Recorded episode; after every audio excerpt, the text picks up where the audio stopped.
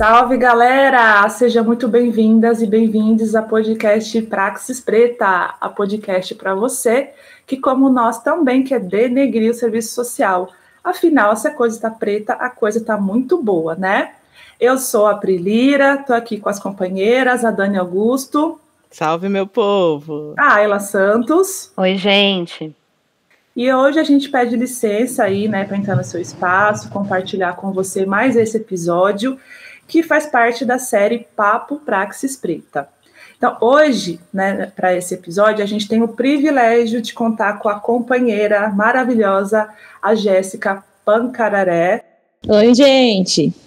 A Jéssica, ela é assistente social, né, ela fez graduação na PUC São Paulo e ela atua hoje na Casa de Saúde do Indígena, na CASAI, e ela é integrante do povo Pancararé, né, originário da, da Bahia, né, no Glória, e ela é ex-aluna do programa Pindorama. É, na PUC, é, finalizando o curso de serviço social, ela fez o TCC, né, ela é coautora é, com o TCC intitulado As Mulheres Indígenas e o Processo de Inclusão em São Paulo, uma reflexão sobre a questão da reprodução da violência contra a mulher na etnia Pancararu.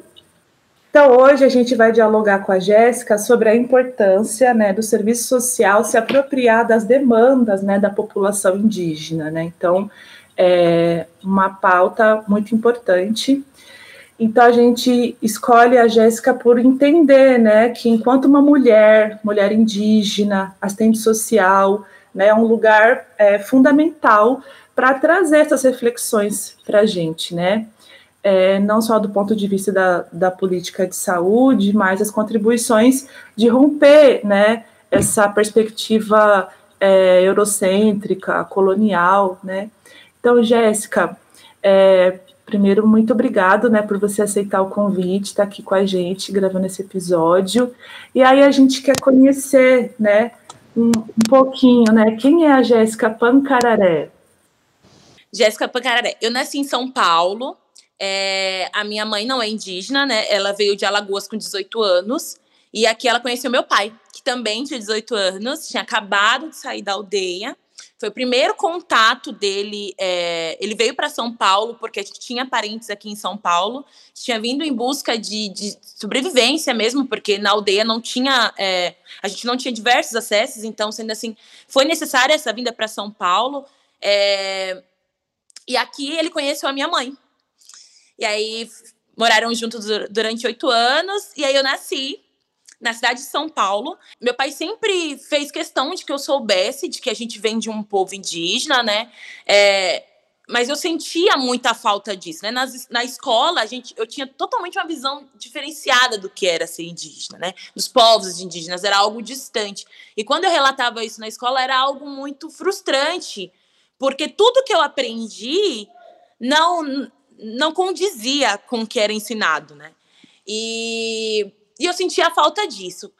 Com, no passar do tempo que eu fui crescendo, é, fui para aldeia algumas vezes né, durante a minha infância, é, fui crescendo, eu sentia a falta de saber contar direito a minha história.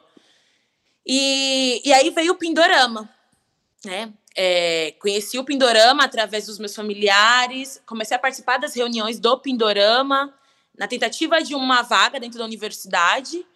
E eu posso dizer que lá eu me encontrei, porque encontrei outros indígenas, assim como eu, indígenas que nasceram né, no contexto urbano e que tinham diversas dificuldades de contar sua própria história, porque eu também tinha dificuldade de contar a minha história. É, e nesse espaço, eu acho que foi, foi muito rico assim, nessa, nessa intenção de, de fazer um resgate histórico, né? De quem era a Jéssica, de quem é os povos pancararés, é, poder contar a minha história e poder me enxergar como uma mulher indígena, né? Porque na minha vivência eu era uma descendente, eu não era uma indígena. E isso fez muita fez uma grande diferença na minha vida, assim.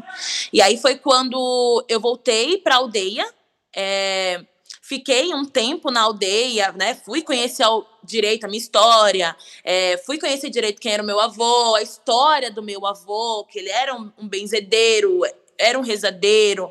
É, então, fui conhecer as mulheres pancararés, a história das mulheres pancararés, fui conhecer os rituais do meu povo. Isso foi muito rico, assim, porque eu voltei da aldeia com com outro entendimento. Eu pude contar a minha própria história, né?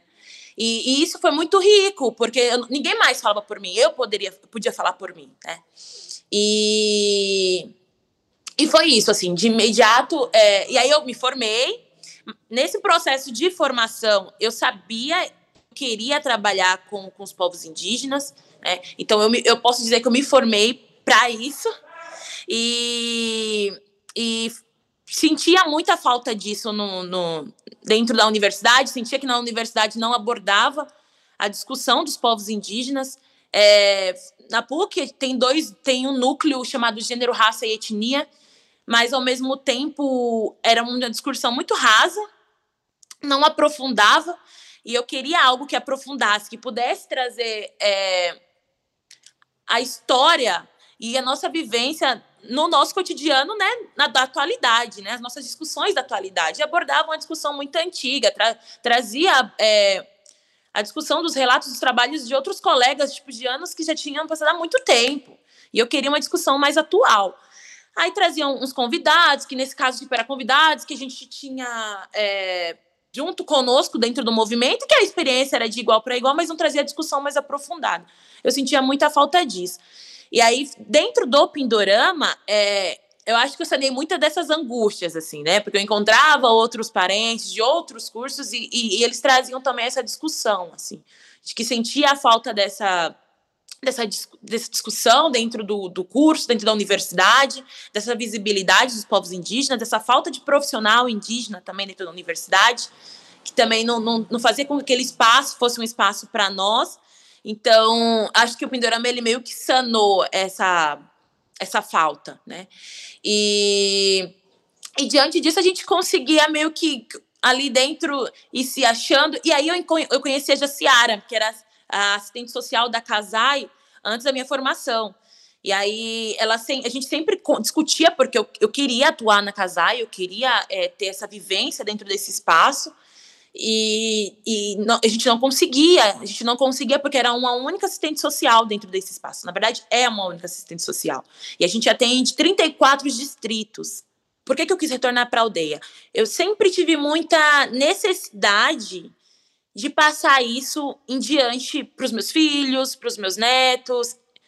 Eu não sei, isso sempre foi muito da Jéssica, de querer trazer isso. E até hoje em dia eu, eu, eu friso muito isso, né? Eu fui para Brasília, estive no ATL e, e eu frisei muito isso, até no, numa entrevista que eu fiz com algumas outras parentes, que é importante a gente ocupar esses espaços para a gente dar continuidade na nossa história, não deixar isso morrer, né? E voltar para a aldeia, poder reconhecer a minha história, eu poder amanhã repassar isso para o meu filho, para minha neta, é, expor para eles que eles não vão ser um descendente, eles vão ser uma mulher indígena, vai ser um homem indígena e que tem que dar continuidade. Eu quero que meus filhos e meus netos tenham um entendimento de que a gente vive na, na cidade, mas que a gente não deixou a nossa cultura, né? De que a gente tem que trazer isso e não deixar as outras pessoas falarem por nós. Porque tem muito aquela discussão dos estudiosos dos movimentos indígenas de que, tipo, eles querem contar a nossa história, mas a gente tem a nossa visão da nossa história. Então, ele pode. Perfeito, perfeito. E pode contribuir, mas quem fala por nós somos nós, né? E, e era assim que eu me sentia. É, eu vi eles falando sobre a nossa história, mas eu não queria que eles falassem sobre a nossa história. Eu queria que a Jéssica falasse sobre a história dos povos pancararés. Eu queria que os meus, eu quero que os meus primos que residem aqui em São Paulo também falem sobre a história dos povos pancararés, né? E, e eu trabalho muito isso na, na, minha família hoje, o quanto é importante é, a gente trazer essa discussão, a gente poder falar por si só, é, e ter esses apoiadores, claro, esses colaboradores, mas em compensação também a gente falar sobre isso, a gente poder falar sobre isso, bater no peito e falar sobre a nossa própria história. Então, acho porque, que... né, Jéssica, desculpa, quando a gente também, quando esses outros, né, falam de nós, e principalmente do ponto de vista da população indígena, é sempre esse essa fala, esse olhar é, de coisas pejorativas, né, da, ah, o índio é é, preguiçoso, é, é, indolente, né? Então são coisas o índio quer ter iPhone. É, o índio da cidade não é índio. baiana. Uma etnia que ainda vem da Bahia, porque tem toda aquela fala também, que eu já ouvi uns absurdos, assim, sabe? Os absurdos e absurdos. Ao Saiu da tribo, não é mais indígena, né? E, e, e contribuir mais para o embranquecimento, né? Para o apagamento do que o contar a história, né? Ou a reprodução da história, né? E, e eu achava isso inadmissível. E quando eu entrei na universidade, é, primeiramente eu não fui fazer serviço social. É, eu queria, no início, fazer artes cênicas, eu queria fazer cênicas, frisar, em cênicas. Como assim, artes cênicas? Conta esse bafão pra gente. Exatamente. É... eu queria fazer cênicas, porque eu, ao mesmo tempo que eu queria estar dentro do movimento, eu queria também desconstruir essa visão de que indígenas também não tem que estar lá dentro. Eu queria estar lá dentro, eu queria fazer cênicas, queria fazer cênicas. Só que aí é, eu comecei a, a participar muito mais do movimento indígena. E aí eu falei, não, não, não, peraí, tem alguma coisa errada, preciso me encontrar. E aí foi quando eu comecei a, a, dentro do movimento, tipo, ter contato com outros assistentes sociais e trazer as discussões. E aí eu comecei a ver que, que de fato, isso era um espaço que eu precisava ocupar. É, e, e Pancararé não tinha nenhum assistente social. Então eu falei, é, é esse lugar que é o meu lugar. E aí foi quando eu optei por serviço social e já é, o, o Pindorama ele é muito parceiro né, da, da, da da coordenação e dessa parte do serviço social. Então, quando eu fui conversar até com o coordenador do Pindorama, porque eu, eu, eu comecei a fazer lá na PUC, é conhecido como Artes do Corpo, né? O curso que tem um, um, braço de artes cênicas. E aí eu fui conversar com o coordenador, com o Benedito Prézia, e aí ele falou: Jéssica, eu super te apoio, eu acho que tem super a ver com você, e, e mete as caras. E aí foi nessa que, eu terminei um ano do serviço social, do, do Artes do Corpo, e em seguida é, eu reoptei para serviço social e fui, assim, sem medo. e, no, e me encontrei. E aí foi lá que eu conheci essa outra parente, a Jaciara, que ela é Guarani, lá do Jaraguá. E ela já atuava no, na Casai já acho que uns quatro anos. E sempre a gente discutindo esse interesse de ter mais uma mulher indígena dentro da Casai, né? É, e a gente tem, eu tentei estágios e eu não conseguia, porque como é direcionada a Brasília, tentou na questão burocrática e eles não queriam liberar essa vaga e também tinha a questão de convênio, que também terceirizava o processo de contratação. E tipo, eu só queria atuar com os parentes, era uma maior burocracia. E aí, diante disso, eu não consegui, tive, tive que fazer estágio em, em outros locais. É... E aí, quando eu me formei, Passou, acho que uns seis meses, foi, a Jaciara é, ia sair de licença maternidade e ela precisava de alguém para substituí-la. E aí foi quando ela entrou em contato e falou: Jéssica, pensei em você na hora e pediram indicações. O que, que você acha? Eu falei: Eu acho que é o, é o meu momento. Ela falou: E aí, gente, depois que eu estiver aqui, a gente vai se achando, a gente vai se encontrando e ver o que, que vai ficar. Perfeito. Só que aí eu já vinha falando com outras militâncias, né? E aí foi quando surgiu uma vaga de assistente social no Jaraguá. É toda articulada, hein, Jéssica? Toda... Já estava no rolê, já estava conversando com as militâncias, com o movimento. Fala pra gente um pouco dessa atuação tua também nos movimentos e essa rede aí que você, você corre atrás. Então, e, assim, na verdade, tudo começou por. De, de, como eu digo, né? O Pindorama articulou tudo. É, comecei pelo Pindorama e eu sempre fui muito de conversar, né? Então, se chega uma pessoa, eu já vou conversar. E lá no Pindorama sempre tinha os visitantes, né? E aí, quando tinha os visitantes, eles se apresentavam. E aí eu, eu, eu chegava perto e queria conversar. E aí, nessa, come, o meu, primeir, meu primeiro contato com, a, com, né, com esses grupos de militância foi com o pessoal do Jaraguá. Que me apoiaram e me abraçaram assim, que vai na aldeia, vamos fazer visita. A gente ia fazer visitas. É, isso eu fiz contato com o Davi, do Jaraguá, que é super meu parceiro, assim, a gente mantém contato até hoje. O Tiago, do Jaraguá.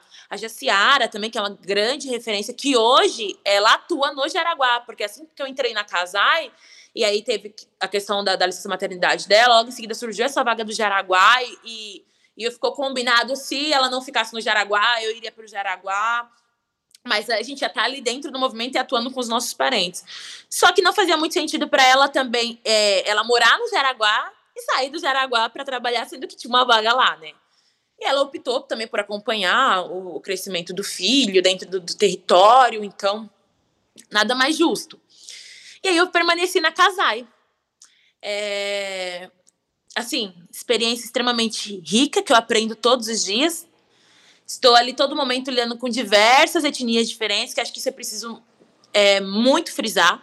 Somos 315 povos reconhecidos, mas claro que tem muito mais, porque isso foi reconhecido em 2010, né? Após isso, tem muitos e muitos e muitos povos, 305 línguas diferentes, então é, é, importante frisar também, né, que povos indígenas não é um único povo, somos diversos povos, somos pancararé, pancararu.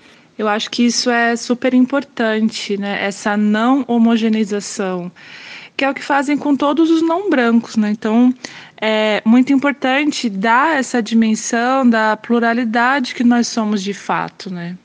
Sim, sim. E, e dentro da Casai é incrível, é, fica muito mais é, visível isso, né? Porque somos diferentes, somos povos indígenas, mas somos diferentes. E a gente precisa também ter toda aquela questão de saber lidar com a cultura do outro, né? Respeitar a nossa, mas também a gente lidar com a cultura do outro. Compreender que, que tem, cada um tem sua singularidade. E, e temos nossos conflitos também, né? E, e às vezes nem é conflito atual, é conflitos de etnia com etnia, lá atrás. Então, nisso também a gente tem que saber articular, a gente tem que saber também é, levar essa situação e respeitar também essa situação, né? Jéssica, eu fiquei aqui pensando, né, quando você fala da sua escolha para o serviço social, é, o quanto que é, é, interessante, porque é uma escolha que é coletiva, né?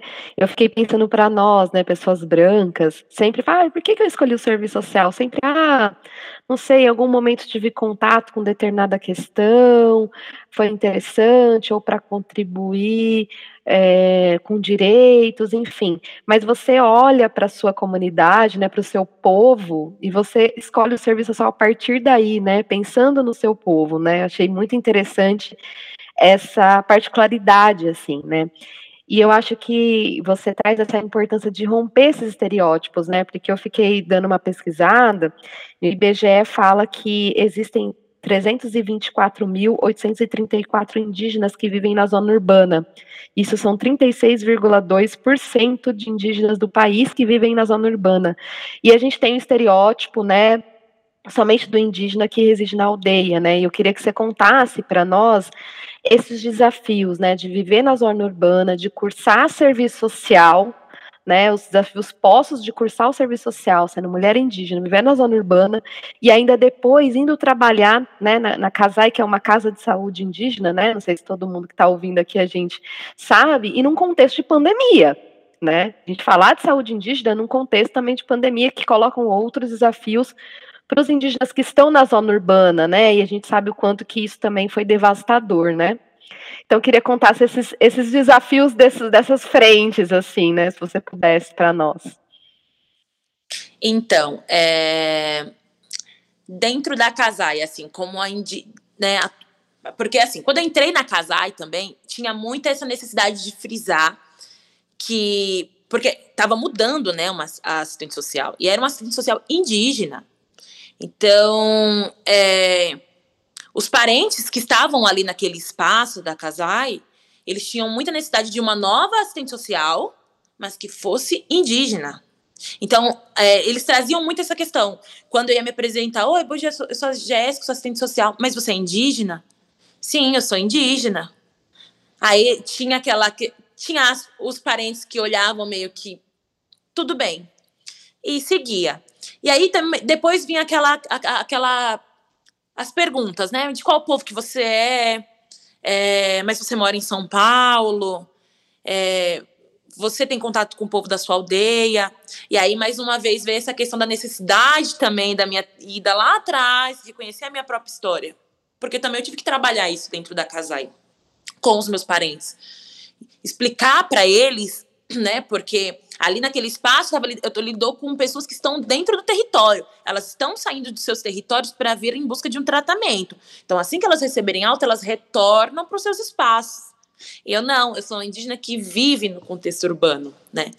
Então, ao mesmo tempo que eu estou lá na aldeia, eu, estou em São Paulo, ou eu estou em São Paulo, eu estou lá no, na terra da minha mãe, e estando na terra da minha mãe, eu posso voltar para a aldeia, e eu vivo nessa, nessas questões. E aí, é, eu sempre quis muito conversar com eles sobre isso. Então, sempre quando chega pacientes de recente contato na Casai, eu tento expor para eles: olha, aqui em São Paulo não tem só a Jéssica Pancararé, a gente tem diversas etnias diversas etnias. Não dá para falar que hoje em São Paulo não tem povos indígenas, é o, que, o lugar que mais tem. Então, é, e assim, desconstruir essa visão de indígena de 1500, sabe? Uhum. Que a gente caça, de que o indígena é cabelinho liso, é, corzinha padrão. Desconstruir isso, desconstruir isso. É, tem, eu sinto que for, dentro do movimento a gente que tentar total compreensão né? Da necessidade da, da nossa dessa nossa vinda para outros espaços. Mas as, as, pessoas de fora não estão não tão preparadas e não, não conseguem compreender essa, essa saída de dentro do território, que na verdade é uma violência, né? É uhum. Porque eu, eu posso até pensar assim pelo meu pai, ele, ele relata muito disso, que o primeiro contato dele com o sapato foi com 18 anos, quando ele chegou em São Paulo. Porque lá na aldeia era tudo muito tranquilo. Ele falava, Jéssica, eu, eu não tinha nem noção que eu tava ficando mais velho. Para mim, o tempo tava passando. Mas o sapato eu fui entender o que, que era em São Paulo. É, essa questão de clima, eu fui entender aqui em São Paulo, que um dia tá frio, um dia tá calor. Porque lá na aldeia era sempre calor. É, essa questão de, de comer carne bovina, essa parte de, de, de é, comer outros alimentos, eu tive, que aprender isso aqui em São Paulo. Lá, lá na aldeia a gente vive da base da, da carne de bode, né?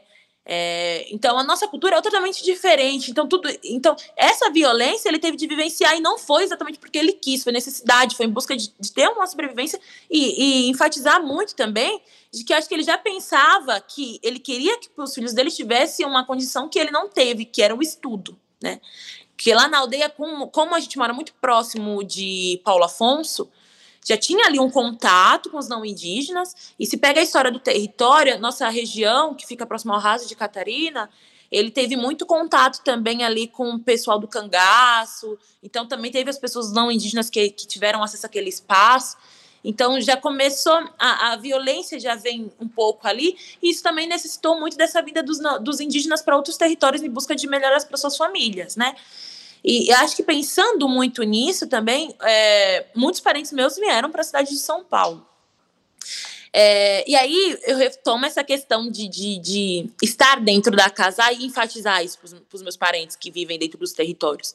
O quanto eles vivem, eles têm é, essa oportunidade, o quanto que isso é rico, né? De eu, eu viver em São Paulo, ser uma mulher indígena e eu poder também partilhar isso com eles.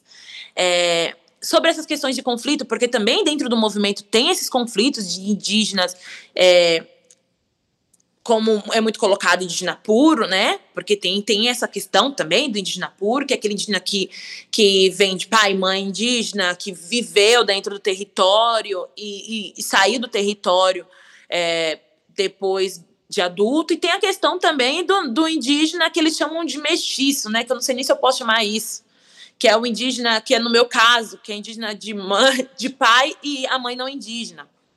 E que, na verdade, isso é totalmente uma forma de você é, desconsiderar a parte cultural e a história né? da pessoa, né? É, é uma violência. Uhum. E, e, mais uma vez, eu acho que isso foi importante, o resgate histórico, para desconstruir essa visão, porque talvez se eu não tivesse esse conhecimento, seria uma forma de terminar a minha história, né? É e... outra forma de genocídio, né? Eliminar um povo em vida ainda, né? Exatamente. É uma forma, e também forma de nos calar, né? A forma de nos calar. E eu, eu acho assim que nessa parte, não só o movimento, mas retornar para a aldeia, toda essa minha parte espiritual de, de, de força para militar, é, foi toda essa minha ida de volta para a aldeia, assim, que, que me reconectou com as minhas origens, com a minha ancestralidade para que eu pudesse ter força para militar hoje, porque ou, é, eu sempre enfatizo isso. Eu vivo dentro de São Paulo, mas eu não consigo deixar as minhas origens. Eu vivo e respiro o movimento indígena e a luta indígena. Assim. Eu acho que, sei lá, 90% do que eu vivencio é, é dentro do movimento. A, a, tudo, tudo, assim, na minha casa, nos meus amigos, no meu trabalho, no meu lazer. É, eu sempre eu quero estar tá, tá dentro desse, desse, desse movimento, de, desses contatos. E, e gosto de passar isso também para os meus parentes de, de, dentro da Casai, esses parentes que não têm conhecimento também da minha etnia, que também é muito importante também ser discutida essa questão dos povos indígenas do Norte e Nordeste, porque a, a sociedade tem uma visibilidade muito grande para enxergar é, os indígenas do Xingu, né? E aí fica é os, os indígenas do Norte e Nordeste posso te dizer que tipo ficam como uma segunda parte. Mas quando tem esses movimentos, esses momentos de luta, as mulheres indígenas do norte e nordeste são as mulheres que têm fala, as mulheres que, que ocupam, que chegam batendo de frente. Então acho que é importante também trazer essa discussão de não sou uma indígena do Xingu, sou uma indígena do Nordeste. E assim, e temos outras mulheres indígenas do Nordeste que também são potência e ocupam esses espaços de fala e, e, representam. Então, acho que isso também é muito importante. Eu enfatizo muito isso na Casai. Desconstruir essa visão de indígena xinguano. A gente é indígena do Norte e Nordeste e precisa ter esses espaços de fala. É, e eu, eu passo muito isso para os parentes, de, de preferência do Xingu, que eu vejo que tem dificuldade assim, em ter contato com esses parentes do Nordeste. Assim. A gente se encontra nos movimentos, mas acaba a nossa vivência ainda é, é um pouco rasa. Então, acho que nesses espaços, a gente poder falar da nossa cultura, a gente poder partilhar isso, é um, é um espaço muito rico. Muito bom. Nossa, você trouxe tanta coisa agora, Jéssica. Preciso organizar aqui os pensamentos. É, tem um, um, três pontos, eu acho, né, na tua fala que me chamaram a atenção. Eu queria que você falasse um pouquinho mais para a gente, porque ano que vem tem censo IBGE né? E a autodeclaração, né, de raça cor é extremamente importante. Então você fala aí, eu sou uma indígena de, né, de pai indígena puro, digamos assim, né, dentro do, do contexto que você trouxe para nós, e a mãe nordestina, né? E você se considera indígena, sim, né, você é, valoriza essa tua ancestralidade, o quanto é importante a gente fazer esse trabalho também com a população, né, dessa identificação. Eu lembro muito de um militante da, né, o, o Giva que sempre fala, olha, nem todo pardo é negro, precisamos fazer esse debate, né, do genocídio, do etnocídio, né, das populações indígenas.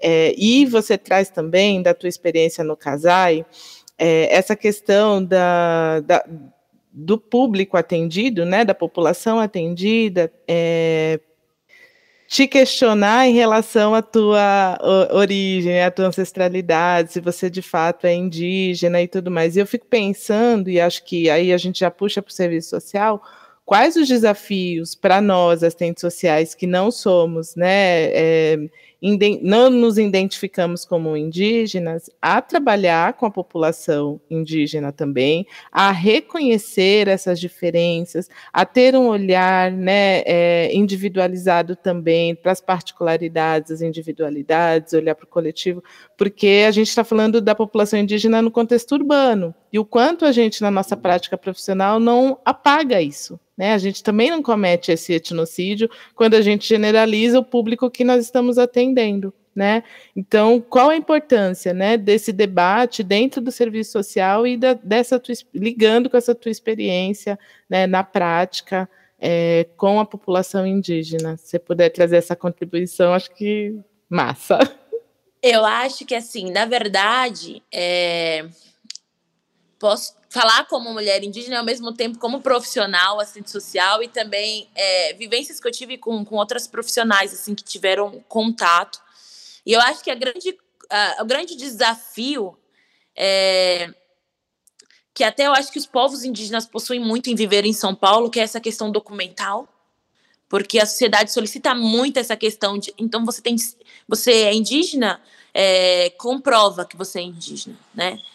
Como assistente social, a gente tem muito desafio no sentido de conduzir né, o caso, porque a gente, dependendo do, do caso e do paciente ou do povo que chega para o pro profissional, é, lidar com a questão cultural é muito difícil, porque para ele o que é algo comum, para nós não é algo comum. É, como também vai ser lidada essa situação.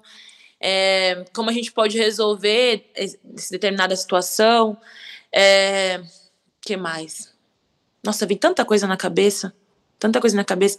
Mas eu acho que a, a, o maior desafio é diante de, desse espaço, assim, dessa, dessa situação, eu acho que é, a gente, muitos profissionais, eu sinto que não tem esse preparo para lidar com, com, com, a questão indígena por conta de que a gente não, não tem esse preparo acadêmico também, né? A gente não tem essa discussão dentro da universidade. Então, e a discussão que tem é algo muito raso. Então, eu acho que, que o primeiro contato que a gente poderia ter tido é dentro da universidade, trazendo a discussão de que tem esses povos dentro da, da nossa realidade, dentro desse contexto, e, e nos preparar para isso, trazer, outros, trazer os profissionais para discussões, trazer profissionais que atuam nesses locais para discussões. Aí eu já acho que é uma, né, uma forma de, de talvez é, trazer esse assunto para nossa atualidade, para nossa para nossa para nossa discussão. É, trazer esses profissionais para esses debates, para essas discussões. Eu estava até falando esses dias com uma, uma outra profissional assistente social, e ela falou: eu acharia super interessante, importante, se tivesse esses momentos, pelo menos uma vez no mês, a gente discutir. É, profissionais que não atuam com, com, com os povos indígenas, profissionais que atuam nos povos indígenas, para fazer essa partilha. Porque, de fato, nós, nós é, assistentes sociais que atuam dentro é, desse movimento, a gente também, às vezes, tem muita dificuldade de lidar porque as redes não estão preparadas para lidar com esses povos. Então, às vezes chega um, um caso, é, por exemplo, lá na Casai, às vezes chega um caso de, de, de, de, um paciente que vem com acompanhante, um caso de alcoolismo, a gente fica meio que sem braço, às vezes, de lidar com esses casos por conta de que, às vezes, a rede não está preparada para lidar com os povos indígenas. E aí, se você fala que é, que é um, um usuário indígena, vem mais dificuldade ainda. Porque aí tem toda aquela questão de que, ah, mas, mas tem povo indígena, mas tem indígena, existe indígena, mas ele é daqui. Tem todas aquelas especulações culturais que a gente sabe que, que, que permanecem, sabe? Então, acho que, que falta muito esses espaços de discussões e seria muito importante, assim, é, essa partilha. E dentro das universidades serem inseridos a discussão gênero, raça, etnia, muito mais a pé da letra, assim, com pessoas é, atuantes, com profissionais atuantes e representantes que trouxessem essas discussões, com materiais que trouxessem essas discussões, né? Eu acho que a gente se encontraria muito mais é, como profissional e saberia muito mais estar preparado para ocupar esses espaços. Aproveitando então, né, que chegamos, acho que é um, um debate também fundamental dessa especificidade, né, de gênero, né, etnia. E o teu CC, seu TCC tem uma temática, eu achei, nossa, muito interessante, muito é, genial, assim, a proposta. Queria que você falasse um pouquinho dessa especificidade da mulher indígena. Óbvio que, né, de acordo com cada etnia, vai ter, né, suas questões culturais e tal, mas é, o que foi para você, né, no TCC estudar dentro né, desse contexto, dessa etnia, a questão da mulher indígena? Então, é, eu, durante muito tempo eu fiquei pensando é, o que, que eu ia escrever no meu TCC, junto com a minha companheira. E aí foi nisso, nesse, nesse momento eu tinha muito contato com as mulheres pancararus, né? E aí eu pensei, e eu já sabia que eu queria fazer algo relacionado a mulheres, mas não sabia exatamente como abordar e o que abordar. E aí, uma ida minha para o Real Parque, é, eu cheguei à conclusão, falei, já sei o que eu vou falar, sobre as mulheres pancararus. No Real Parque, para quem não conhece, é um território, é um espaço que, que, tem os prédios e tem uma associação chamada SOS Pancararu. Hoje ela é coordenada, é, a coordenação dela é, é, é feita por duas mulheres, Clarice, eu não me recordo o nome da prima dela, que também é coordenadora, e mulheres fortes, guerreiras, que vem do Brejo dos Padres, que é a aldeia dela. E, inclusive, a mãe dela, que foi uma das mulheres que eu entrevistei, a Lídia, ela é agente de saúde e é uma das, das mulheres que faz a reza dentro do território. Então, ela permanece dando continuidade na pagelância dentro do contexto urbano. Então, olha que forte. Eu olha queria... que massa isso, mulheres né? fortes, mulheres que trouxessem essa ancestralidade e essa história. E ela, a Lídia, vindo desse território, é, trazendo toda essa bagagem, porque ela veio, ela foi morar ali no Real Parque, é, veio também outros parentes, ela criou a filha dela dentro desse contexto, mas sempre enfatizando a necessidade da cultura, né? Enraizando essa cultura, atuando é, naquela região, sempre frisando essa questão do, do, da nossa cultura indígena. Eu falei, é isso que eu quero para mim, eu quero trazer a fala dessas mulheres. E aí a gente vai fazer aquele resgate, né, da história das mulheres, a gente vai fazer as entrevistas. E aí a gente viu o quanto que é, essas mulheres, além de serem fortes, elas sofreram uma grande violência, né? Porque elas vieram, saíram dos seus territórios, muitas vezes os homens vieram primeiros, em seguida pediram para trazer elas, e assim, trouxe elas para a cidade de São Paulo, e aí os homens iam trabalhar com a mão de obra barata, mas se você pegar essa história de São Paulo aí, a grande mão de obra aí é dos povos indígenas, mão de obra barata. Você pega o Morumbi ali, aquele pedaço ali, todo é construído por povos indígenas, porque é ali que reside os pancararus, e todos trabalham com essa questão de, de, de construção civil. Então, é, e essas mulheres ficavam nas suas casas, então, assim, saíram de seus territórios, foram morar em apartamentos, em casas, dentro de uma cidade enorme como São Paulo, com pouco conhecimento, né? Desse local que elas estavam se deslocando e, e, traziam seus filhos, muitas vezes traziam seus filhos em pau de arara, e assim, elas tiveram que se virar para conseguir trabalhar e viver dentro de São Paulo, é, se preocupando com, com, com essa questão de criação de seus filhos e dar continuidade nessa questão cultural também de seus filhos, porque estava dentro de São Paulo, mas também não podia esquecer daquela necessidade da cultura. Então eu queria muito trazer isso, né? É, e, e, e, expor também essa questão de que não tem essa política é, preparada para lidar com, com, com essa questão. Então, o nosso trabalho foi totalmente priorizando é, a luta dessas mulheres, a ancestralidade dessas mulheres, a força dessas mulheres, é, e trazer também essa discussão de que é, a gente precisa trazer é, a discussão das mulheres indígenas, mas também precisa priorizar a história dessas mulheres que vivem nesse contexto, né? E entre elas a gente a gente eu, eu, eu me vi muito nessa situação também, porque amanhã ou depois eu vou ter filhos e vou ter que também expor isso para os meus filhos, mas eu achei muito importante também é, e até eu, eu, eu e minha parceira, a gente frisava muito que a gente queria trabalhar isso em, em questão de entrevista, entrevistar essas mulheres. Eu queria conhecer elas e, e, estar no espaço delas, poder conversar com elas e conhecer a história delas assim, frente a frente, para a gente poder ter aquele, né, aquele afago maior. Então, eu acho que, que esse trabalho assim, ele foi muito, muito rico por conta disso, essa nossa vivência e a nossa, o nosso contato com elas.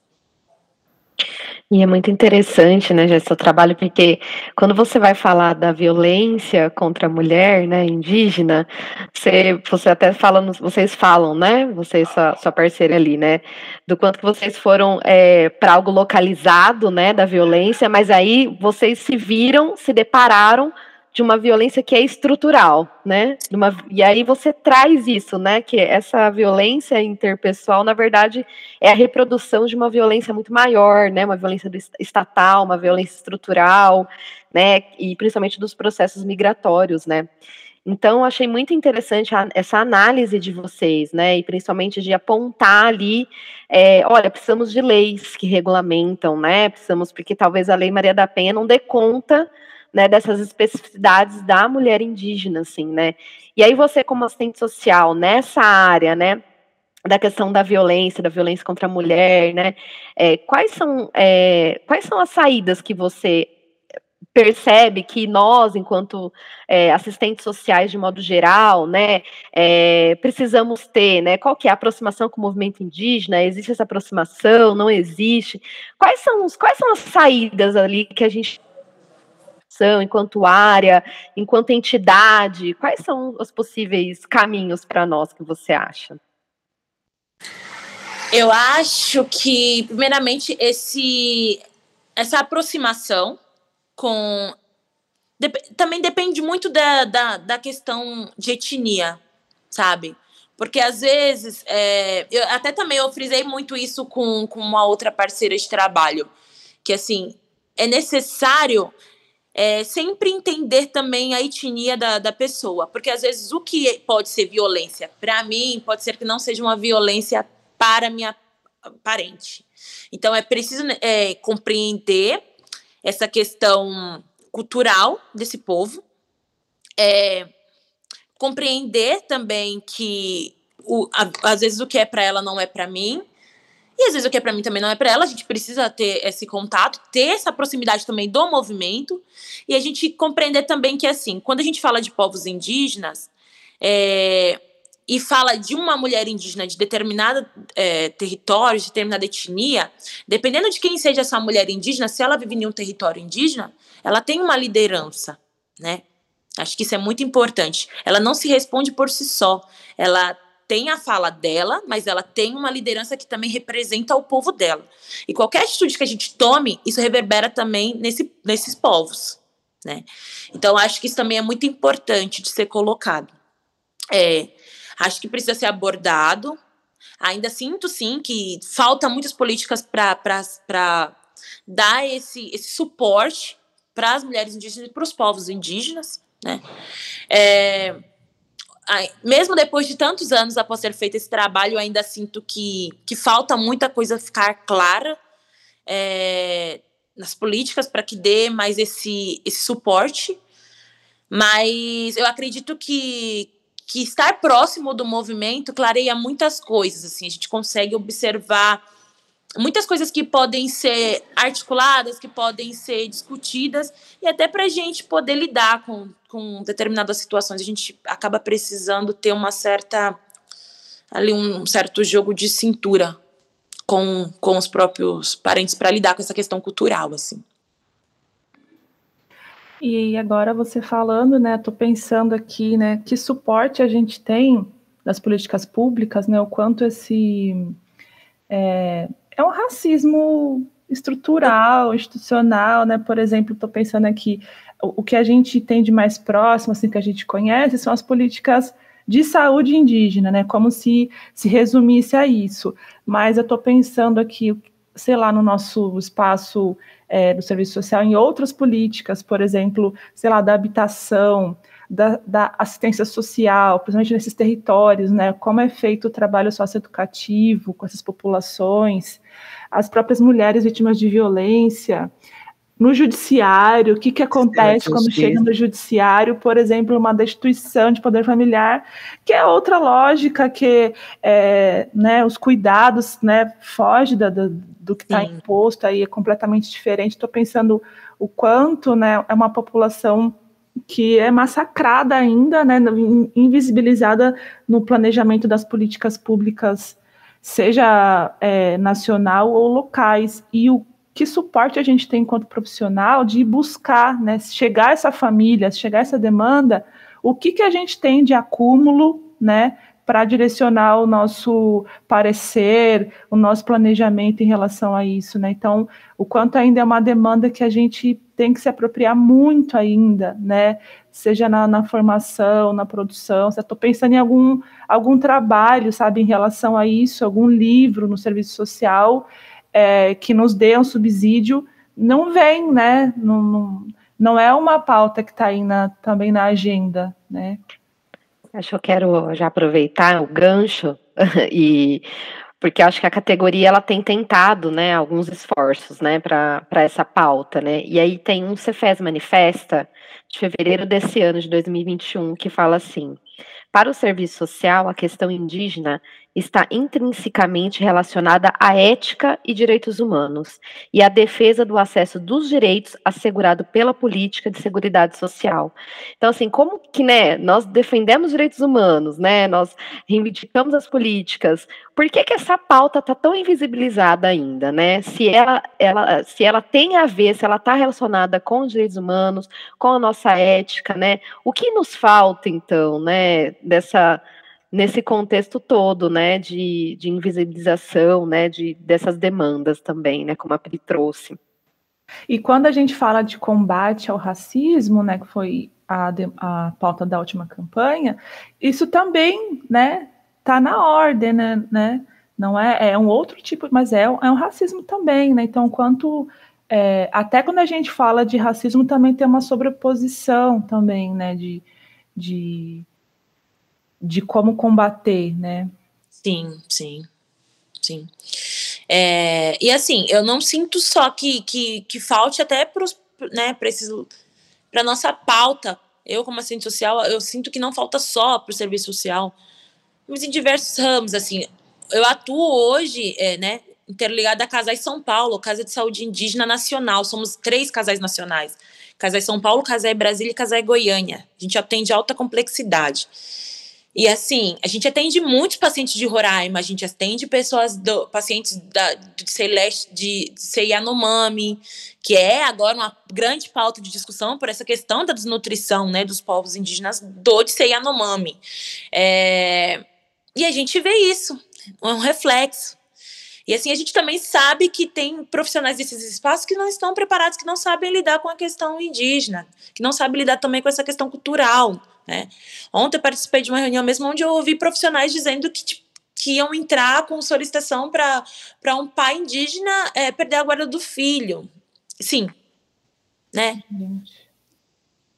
Que profissional é esse que compreende essa questão cultural, né? Que compreende essa questão familiar e preza essa questão, né? Preza é, esse laço familiar, preza essa vida. É uma violência. Como isso só reforça isso, né? A violência institucional e histórica nesse país contra essa população, só medidas de reforçar isso e não de proteção, né? É. Então, é... e assim, você, você eu, eu vejo, sempre me perguntam qual a maior dificuldade de ser uma profissional indígena dentro de um espaço de saúde indígena? Eu acho que a grande dificuldade, o grande, a grande problema maior de todo, assim, que eu vejo, é você ser um profissional indígena sendo indígena. Porque você escuta muita coisa que você, como indígena, fa fala muito mais alto, seu sangue fala muito mais alto. E aí, no início, deixa, eu, isso era muito. Eu queria sempre expor, eu queria sempre debater. Hoje eu tenho total entendimento de que a melhor forma de eu debater tudo isso é eu estar tá muito ciente da necessidade de discutir o movimento indígena com a minha luta e também desconstruir essa visão que outros profissionais têm de que é, a verdade deles prevalece e a minha não. Então eu acho que é muito importante hoje estar tá dentro desse espaço e poder representar mais uma mulher indígena. Porque é isso. E eu falo muito isso. Antes de ser assistente social, eu sou uma mulher indígena. Então, é, ou eu ocupo esse espaço e tenho que ter um olhar da mulher indígena para depois ser assistente social, ou eu vou ser só mais uma profissional nesse espaço. E a intenção não é essa. Quando eu vim para cá, minha intenção era eu ter um olhar de mulher indígena e uma assistente social indígena. Então, eu acho que que isso tudo é muito difícil, é muito difícil, mas ao mesmo tempo foi algo muito necessário. Assim. Foi muito necessário por ocupar esse espaço. E a gente lidar com violências frequentemente. Eu falo isso porque quando eu também eu fui para Brasília, é, eu senti muita relutância. Todos os informativos que vinha direcionado de Brasília era na intenção de que a gente não fosse, os profissionais indígenas não fossem para Brasília para representar por conta do, do, dessa questão da pandemia e também tinha a questão de ser uma TL, né? Acampamento Terra Livre. A gente estava reivindicando territórios de, de, dos parentes. Então, a gente era uma grande massa. E precisava ser uma grande massa, né? E, e o fato de ocupar esse espaço, eu não sei, é, causou um grande desconforto ali em cima em Brasília. Né? Então, a necessidade era que não fossem esses profissionais indígenas. E, e eu quis ir, assim, eu, eu precisava muito participar desse, desse momento. Então, Como se fosse possível descolar, né? O é. ser humano do, do... Não é, é. Mais uma estratégia de silenciamento, né? De, uhum. da, da, censura, enfim, de, de acho que é de, de, violentar a militância, né? De criminalizar o movimento social, assim como historicamente o movimento social indígena foi criminalizado como movimento social negro, enfim. É, eu acho que é um, um baita desafio, né? É, pensando né, no acampamento Terra Livre que você trouxe aqui, queria que você é, É, fale um pouquinho para a gente sobre a questão do marco temporal, né, Jéssica? E também aí já emendando, considerando o tempo do, do nosso é, do nosso encontro aqui, é, nós temos um momento cultural e que a gente sempre pede dicas, e eu acho que você é uma pessoa super indicada aqui para indicar para profissionais não indígenas, a gente está justamente falando sobre isso, de que forma a gente pode procurar o conhecimento, né? E essa procura do conhecimento não necessariamente é acadêmica, mas também pode ser uma procura de conhecimento pelas artes, né? E você aí já como uma quase arte cênica, né? Que fugiu para o serviço social, mas quais as contribuições assim que você traz para nós, para nossa categoria, na, na, nas artes, né, na cultura, é, enfim, em outras áreas que não são não só acadêmicas, para que a gente possa se, se apropriar dessa pauta, qualificar o nosso trabalho, né, é, e trazer um, né, uma relação mais, é, eu acho que com, é, é, de importância, né? Trazer essa importância para o cotidiano do atendimento, é, porque majoritariamente estamos na ponta do atendimento, né? Nós assistentes sociais. Acho que é um pouco isso. É, bom, sobre o marco temporal, na verdade, eu vou falar um pouco também de como foi a saída para Brasília, né? Porque eu fiquei exatamente no, nos três primeiros dias que até então ia ser o dia da votação. Eu lembro que eu fiquei na quarta, quinta e sexta. A votação ia ser na quarta. Postergaram para quinta. E aí eu já senti que, que esse jogo de marketing da quarta para quinta era na intenção de desestabilizar o pessoal da militância. Depois eles jogaram para a semana seguinte, porque aí muitos, muitos dos povos que estavam presentes naquele espaço também não poderiam permanecer por conta do, dos seus compromissos nos seus territórios. E diante disso, o marco temporal, na verdade, começou por essa questão do território é, Raposo Serra do Sol, né? Por essa questão de, de, de demarcação desse território. É, muitos dos povos que estavam presentes naquele espaço tinham seus territórios demarcados, né? Na, na, na, ali no movimento, no ATL, que até acho que isso é muito necessário frisar, né? Porque quem acompanhou né, pelas redes é, acreditava que de fato, tem muitos espaços que precisam ser demarcados, precisam mesmo. A gente pega a história dos nossos parentes Guarani Kaiowá, que estão ali no Alto do Mato Grosso, naquela região. Tem muita questão, assim, toda semana eles estão sofrendo uma violência nova, e acho que isso é muito preciso ser discutido. É, mas muitos dos povos também estavam em Brasília, graças a Deus, têm os seus territórios demarcados. Mas é importante também frisar que não é o fato de ter os seus territórios demarcados que não é preciso fortalecer o movimento dos nossos parentes. Então, acho que isso foi é, a nossa maior força. Essa questão da nossa união em poder fortalecer e visibilizar essa nossa luta no coletivo, né? Porque mexeu com um, mexeu com todos. Então, sendo assim, é muito importante fortalecer essa, essa luta, e quando fala, é, e quando mexeu com esses nossos parentes lá da Raposa Serra do Sol, e também do, do pessoal, porque a gente também tem toda a questão do, do pessoal dos Yanomami, né? Que todo momento tem seus territórios invadidos por garimpeiros. É, tem nossos parentes, como eu acabei de falar, dos nossos parentes Guarani Kaiowá, que todo momento está passando, sofrendo uma nova violência. Semana passada teve uma criança que foi mordida por cachorro. Sim, morderam o rosto da criança, o cachorro mordeu o rosto da criança.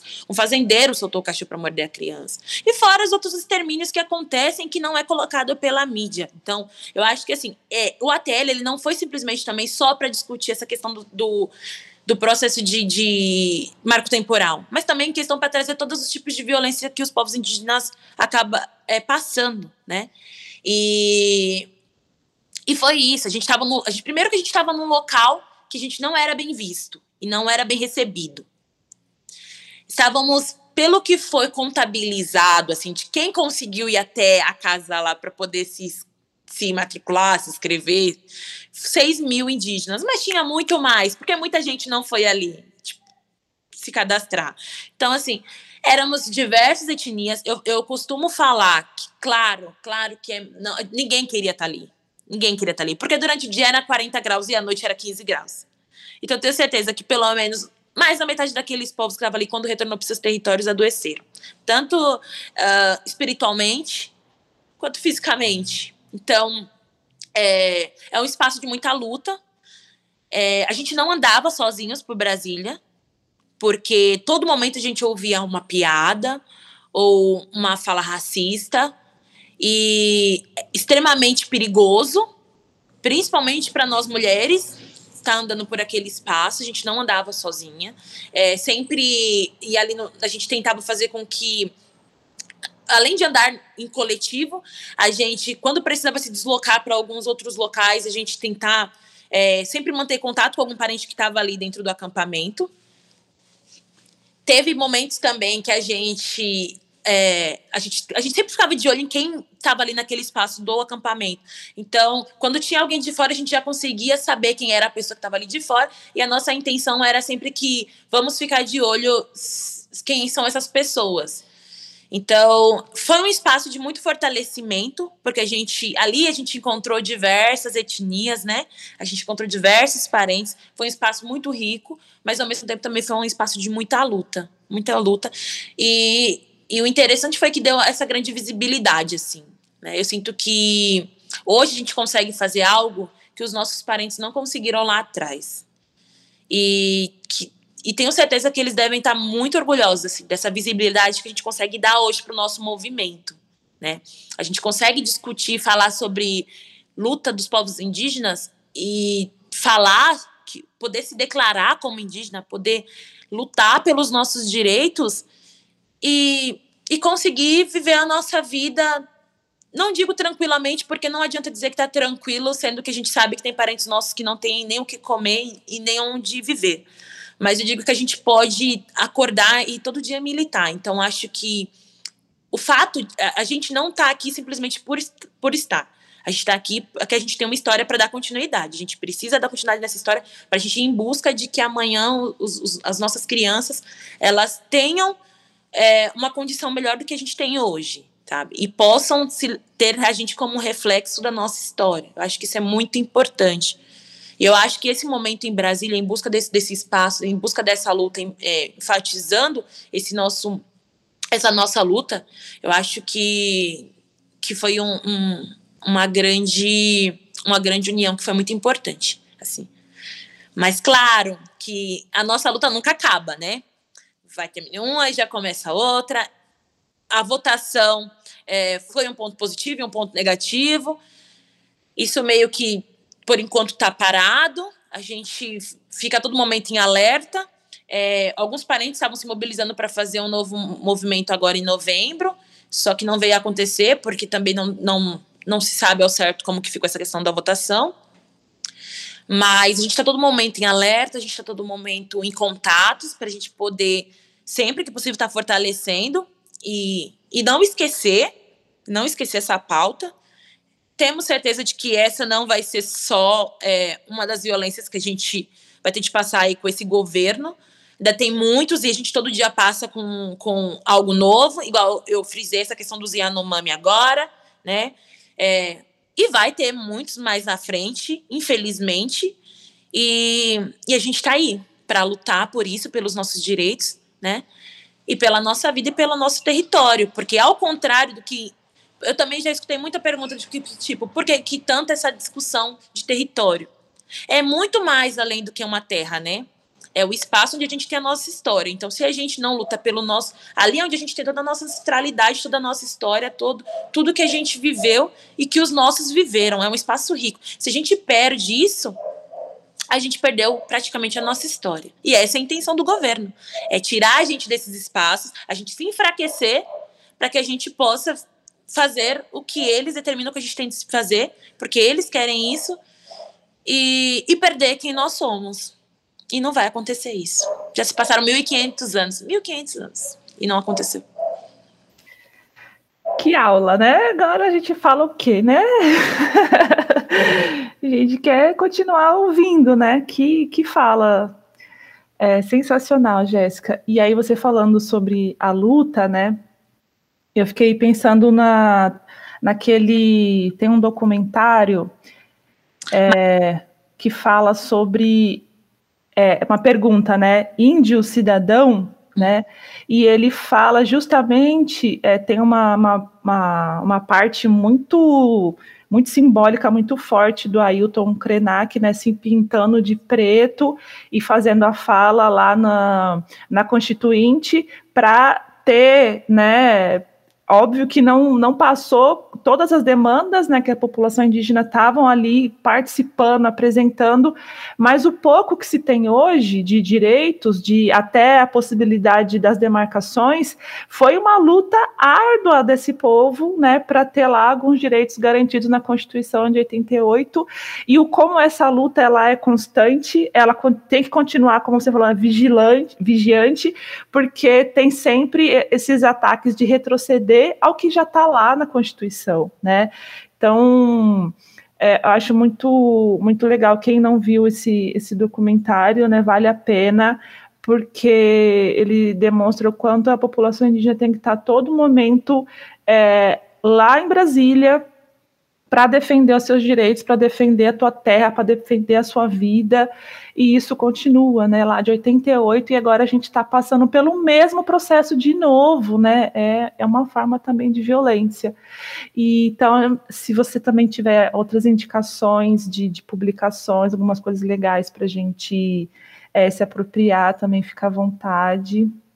É, eu não posso e nem devo é, deixar de falar, né, de um, um grande representante, que eu posso até dizer que é o Benedito, o Benedito Prézia, que é o, o coordenador do Pindorama, né? Que eu costumo dizer que é Alê Pancararé, porque o que ele acompanha, o que ele vivencia na nossa prática é fora do normal.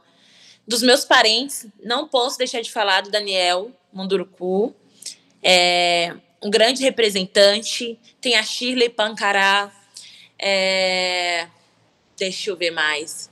Tem a Sônia, né? Tem Maravilhosa! Sônia, né? Não, não tem igual. Sônia não precisa nem falar o sobrenome, que a gente já sabe quem é. É. a gente. Pra quem não conhece, Sônia Guajajara. Siga ela nas redes, porque ela é maravilhosa. Ela é maravilhosa. A gente tem nossa parente Célia Chacria Barre, grande representante, Eric Terena. Hoje a DJ consegue levar a nossa música para diversos países afora. Eloy Terena, que é um grande representante. É... Nossa, são tantos, tantos e tantos assim que, que, que representam. O que vem à mente mesmo é o grande Daniel e a Sheila Pancará, porque está sempre presente no nosso movimento, assim, sabe? E documentários, a gente tem Martírio, que é relata muita realidade dos nossos parentes dos Guaranis Kaiowá. Eu acho que é importante é, ser assistido e compreender o que eles vivenciam ali, porque é muito além até do que a gente imagina, né? Porque a mídia coloca de uma forma, mas estar dentro desse território é outra visão e você vendo isso é outra é outra outra situação. Então, eu acho que é muito importante, muito, muito importante acompanhar isso e ver. Né? Falando então, né, em arte, em cultura, em música, né, e, e ultimamente também eu tenho acompanhado alguns como você falou de uma forma tão bonita, né? Os parentes. Ah, a gente achou o máximo. É, de, de, música, né? Inclusive indígenas fazendo hip hop. Gente, é. Pro MC. É, a música indígena é muito bonita e a gente não, né, não chega. Então, é uma coisa também que eu tô gostando, assim, de, de se apropriar. E também fazendo as, as misturas, né? Nossa, muito legal. E aí também para a gente construir esse episódio, né, a gente queria fazer essa feminagem, né, para para você, por você ter aceito o convite, estar tá aqui com a gente nesse papo, nossa, maravilhoso, a gente aprendeu muito com você, quer continuar aprendendo, né, quer continuar nesse, nesse diálogo, nessa, nessa parceria, e dizer que a gente está junto, né, nessa militância de mãos dadas, porque nossa, nossa luta é é essa, né? É a mesma. E aí, é, estudando, né, sobre essa a cultura, né, sobre essa, as artes também, a gente conheceu a Márcia, aí eu não sei se eu vou falar certo, a Ioana Cambeba.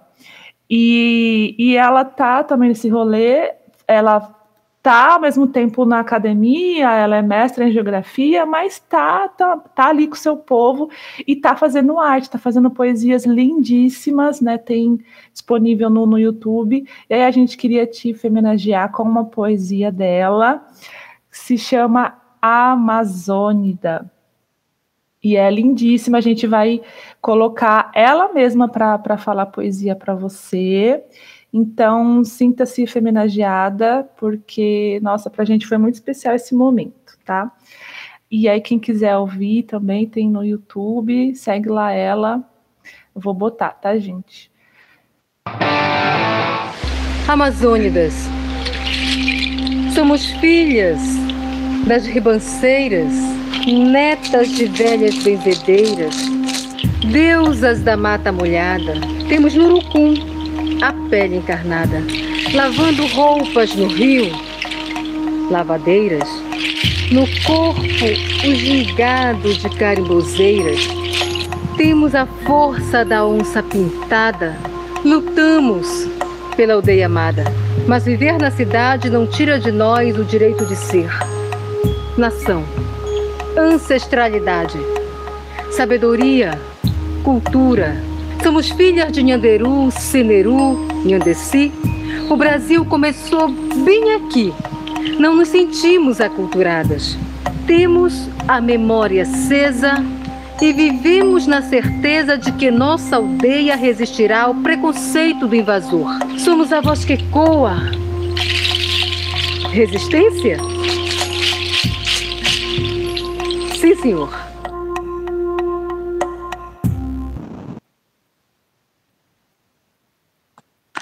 Que dizer, né, gente? O que dizer? Belíssima, belíssima. Maravilhosa. E tem tudo a ver, né? O fato de ela falar, né? O fato de viver na cidade não nos tira, né? Esse direito da, da ancestralidade. Nossa, maravilhoso. Muito lindo. É, eu acho que e, e essa coisa da culturação você trouxe no TCC, né? Eu convido aqui a todas, né, e todos para ler o TCC, de Jéssica. É muito gostoso, eu aprendi muito com essa leitura, uma leitura simples, uma leitura gostosa de fazer, é, que traz um, um assunto particularmente para mim foi é, muito relevante, muito importante, né, que eu desconhecia, então quero te agradecer, Jéssica, e a sua parceira Joyce, né, é, por, por, essa contribuição. Depois a gente pode colocar o link no, nas nossas páginas das redes sociais, assim como as indicações que você fez aqui para a gente colocar nas nossas redes.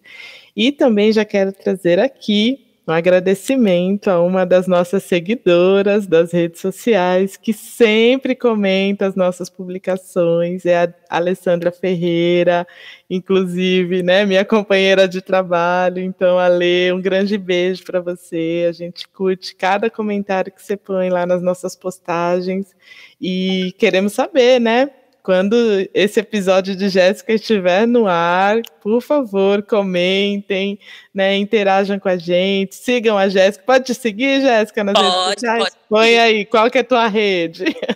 Jéssica Pancararé no Instagram. Joia! É, e aí a gente é, traz, acho que para encaminhando né, para o final, a importância da nossa categoria estar alinhada com a luta dos povos indígenas. Jéssica trouxe aqui o quanto a militância no movimento social indígena é importante, a formou, né, e continua formando, né? É, o quanto ela fala é, com tanta garra, com tanta vontade, com tanto entusiasmo, gente. Ela é energia pura, essa menina, né? A gente sai energizada, Contagia. querendo ir para a luta, contagiante. É hum, muito gostoso. Papo muito delícia com você, viu, Jéssica? Só gratidão da nossa parte. Obrigada, gente. Muito obrigada. É muito eu me sinto agradecida por ocupar esse espaço, assim, tá, tá podendo falar e trazer essa discussão, assim. Tenho certeza, tenho certeza que outras parentes dos nossos antepassados tá, tem um, gostaria muito de ocupar esse espaço e poder ter tido esse momento de fala, assim, sabe? E tá com vocês, mulheres, é, é muito gratificante, né?